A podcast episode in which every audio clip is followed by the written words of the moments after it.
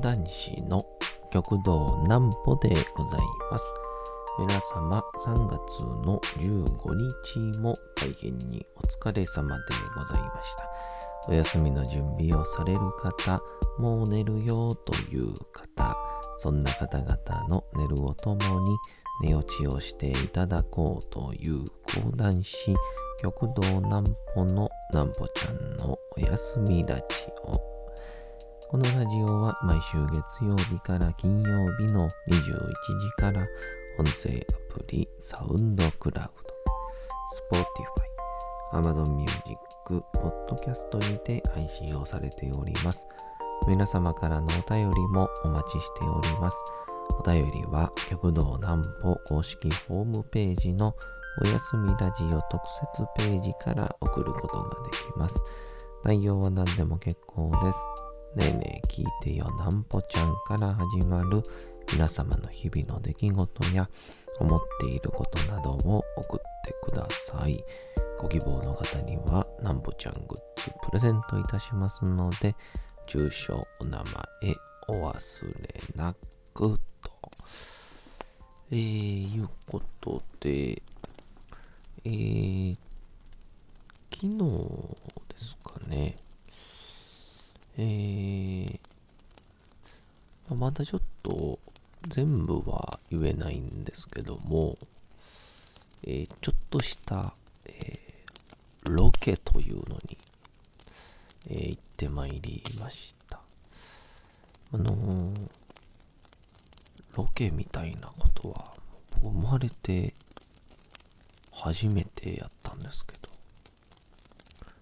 いやーやっぱなんかこう技術さんって言うんですか？あのカメラさんとか。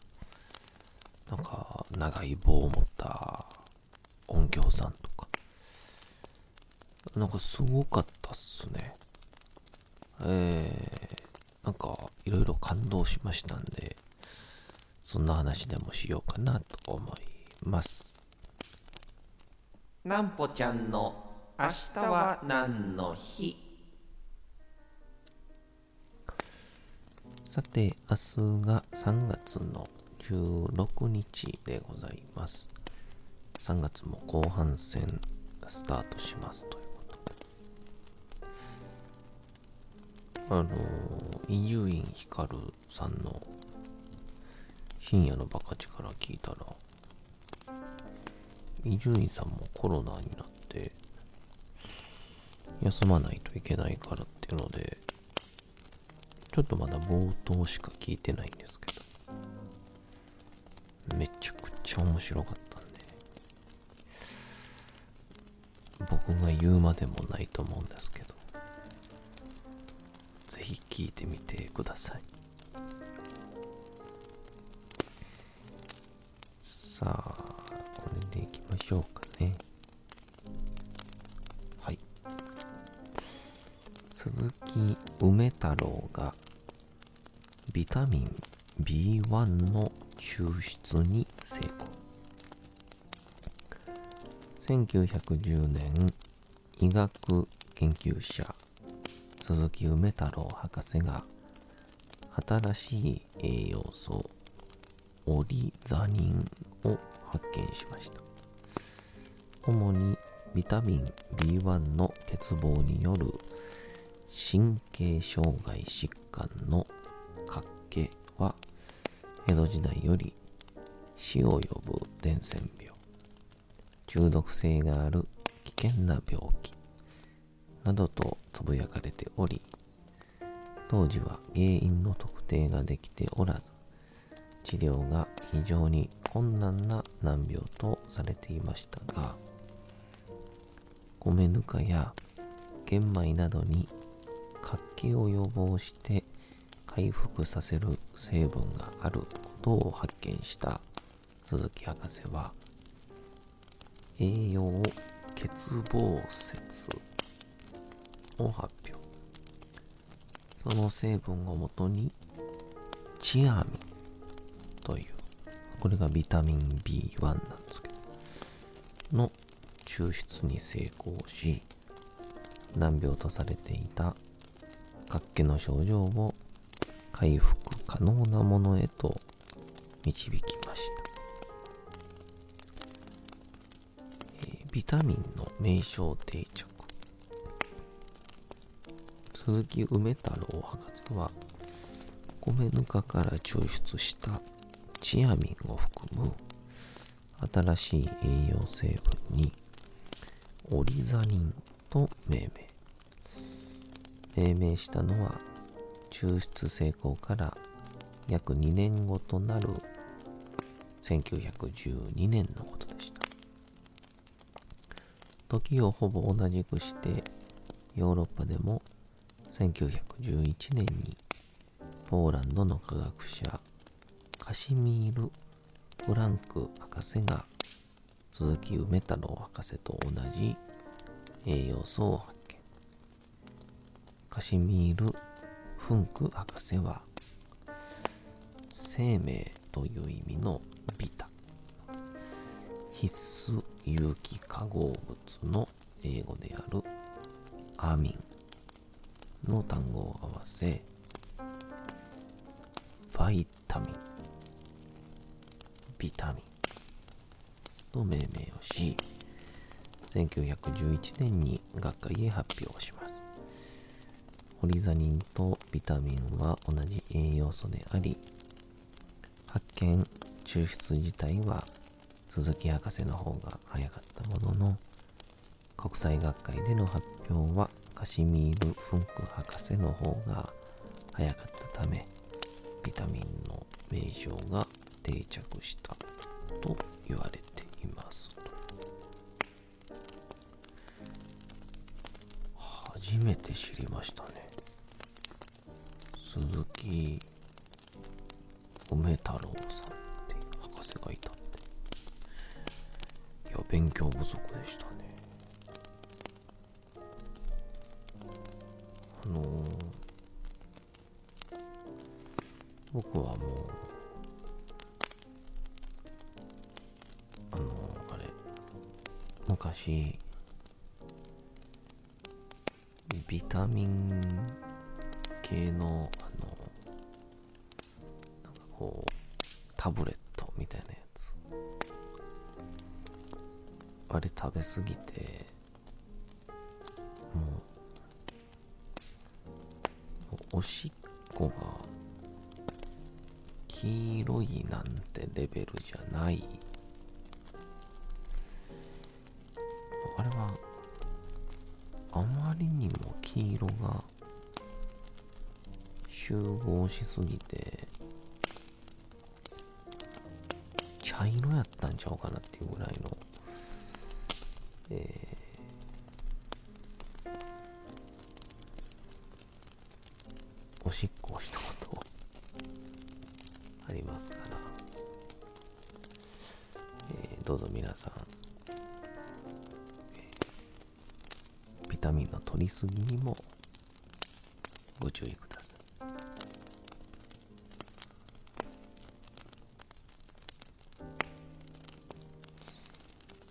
そんなこんなで、そのロケとやらを人生で初めて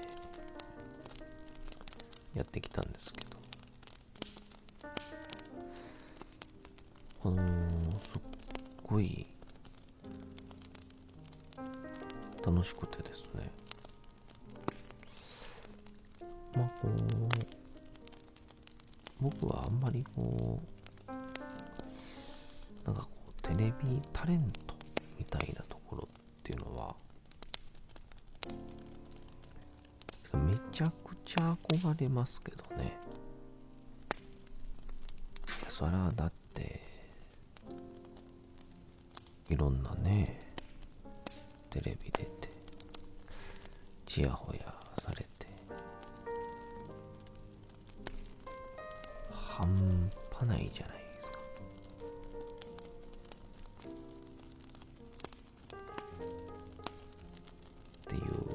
浅はかな考え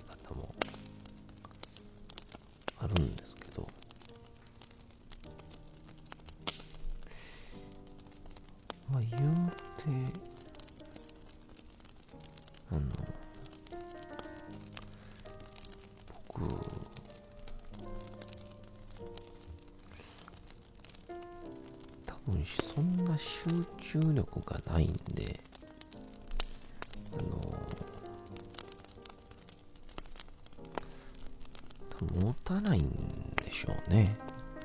こ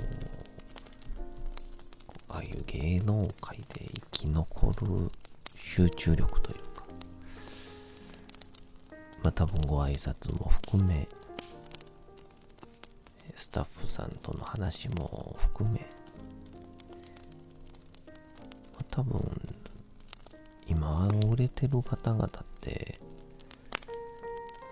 まあ、よっど。いろんなことに気を使われているんだなと。昨日やっただけで分かりましたからかすかに。まあ僕はどっかでもし、まあ、そういうことをやり始めたらえーとんでもない大失態を犯すんだろうなと。思いましたね。まあの最近の私の40歳までのテーマといいますか。まあ45、50ぐらいまではですね。テーマたいなんですよ。それはあのもちろん、えー初めての体験ももちろんですけど何かを続けてみる体験もそうですし何かをまあやめてみたという体験ももちろんあると。っていうのを決めてしまえば結構なんて言うんでしょうね。まああんまり物事が怖くなくなるというか。でまあやりたいことはそれは続けばいいんですけど。これあの最近分かったんですけど大してやりたいことがないんですよね。だからあの欲望はありますけどね。もう一回寝たいとか。あれ食べたいとか。女の子と喋りたいとか。もう例えばうんこのアニメをずっと見ていたいとかあんまりなくて。ってなると案外物事に永続性とかがないんですよ。これ永続性がないと何が起こるかって言ったら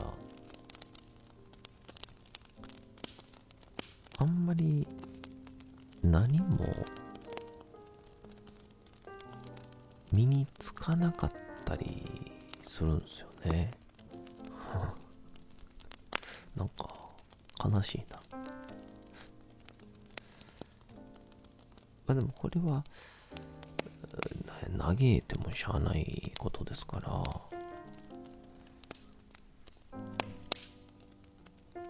と思うとまああとはだから欲望以外に何かを続けるってなったら何かに手をし続けること。そうすればこう欲望のままに生きる、まあ、時間も減ると言いますか。今なんで減らさないといけないの？って思う人もいるでしょうけど、えー、僕みたいなやつはですね、欲望に勝てるほどの意志の強さを持ってないんですよ。ですんで、その、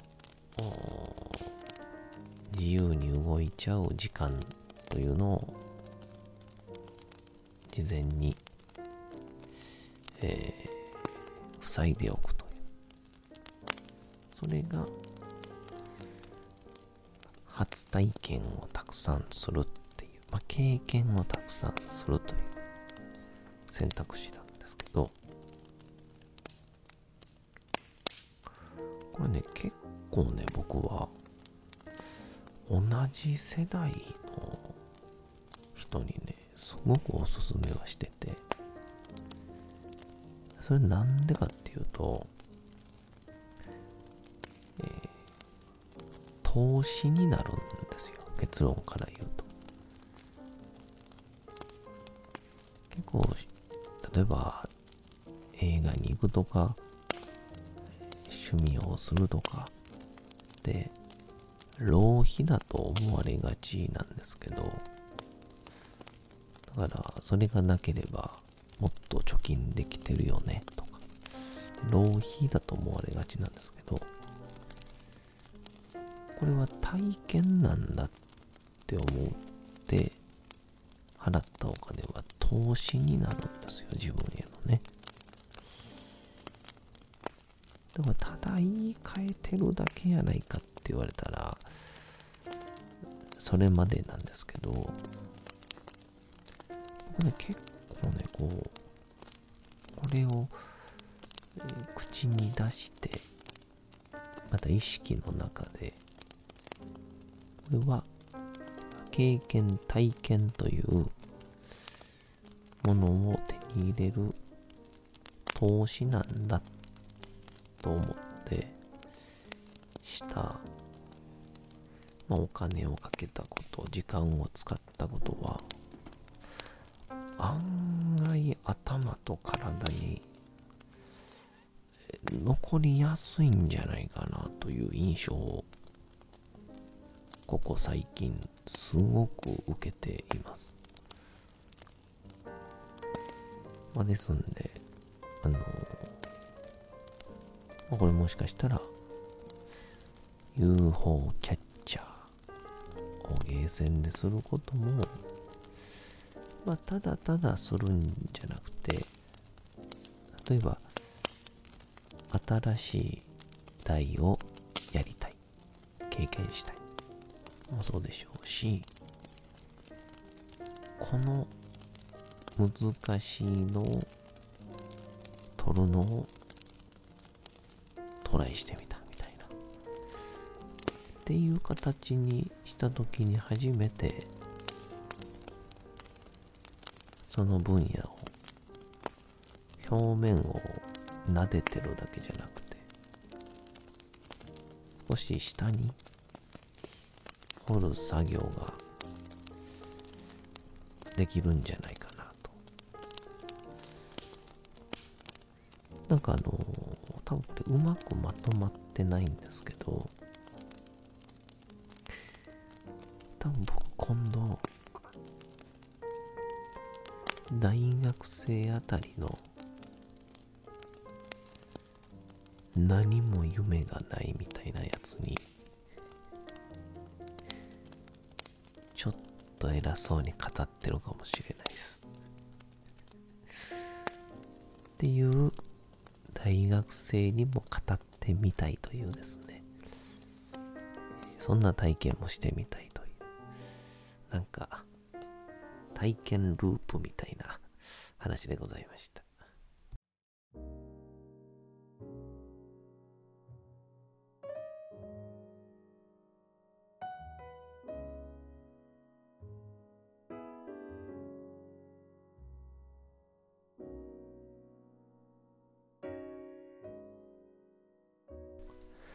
さて、時刻はうとうと朗読会の時間となりました。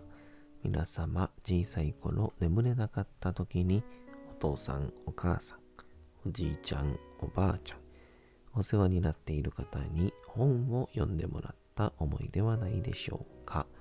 なかなか眠れないという方のお力に寝落ちをしていただければと毎日様々な物語、小説をお届けしております。さて、本日お読みしますのも、吉田松陰先生でございます。まあ、あ先生も、この体験とか知りたいみたいなところは、大きかったんじゃないかなと思うんですけど。まあでもその、まあ馬力というんでしょうかね。それが桁違いだったんじゃないかなとも思います。どうぞ本日もお楽しみください。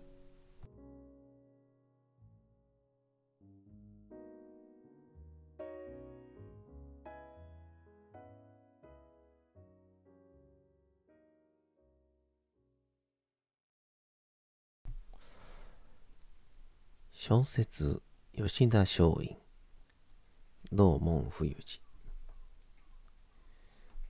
その意味では幕末の名君と言われた薩摩藩の島津成明もあるいは松代藩の真田幸貫も越前の松平義長などもすべて金食い虫だったに違いない。したがって名君の名を付けられても、全部下から熱烈歓迎という形で拍手を送られていたわけではないのだ。困ったものだと眉をしかめる部下もたくさんいた。挙句の果ては、いっそ暗殺してしまえというような物騒な論モデル。現に、島津成明が急死をした時は、毒殺をされたという噂が乱れ飛んだ。その真偽は未だにわからない。佐久間昌山は受けに行っていた。だから自分のことを自分は日本のナポレオンだと豪語するようになっていたのである。ペリーが浦賀に上陸をしたとき、松代藩は近辺の警護を命ぜられていた。この時も佐久間昌山は面白いことを言っている。自分たちは日本を守るつもりで浦賀に出張してきたのに、幕府の方では日本人がアメリカ人に乱暴しないように護衛しろと言っている。幕府は卑屈だ。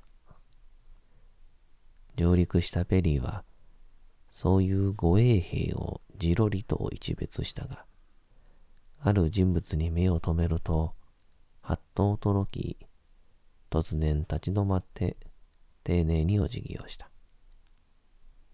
その相手は、佐久間昌山である。肖像画が残っているが、確かに正山の要望は変わっている。目つきが鋭い。髭を生やしている。そして耳がない。耳がないわけではなく、耳がピタリと後ろへついているからないように見える。この位相にペリーはびっくりしたらしい。後で部下がなぜあの日本人にお辞儀をしたのですかと。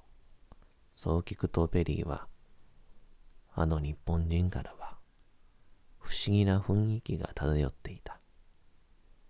よほど偉い人物に違いない。と答えた。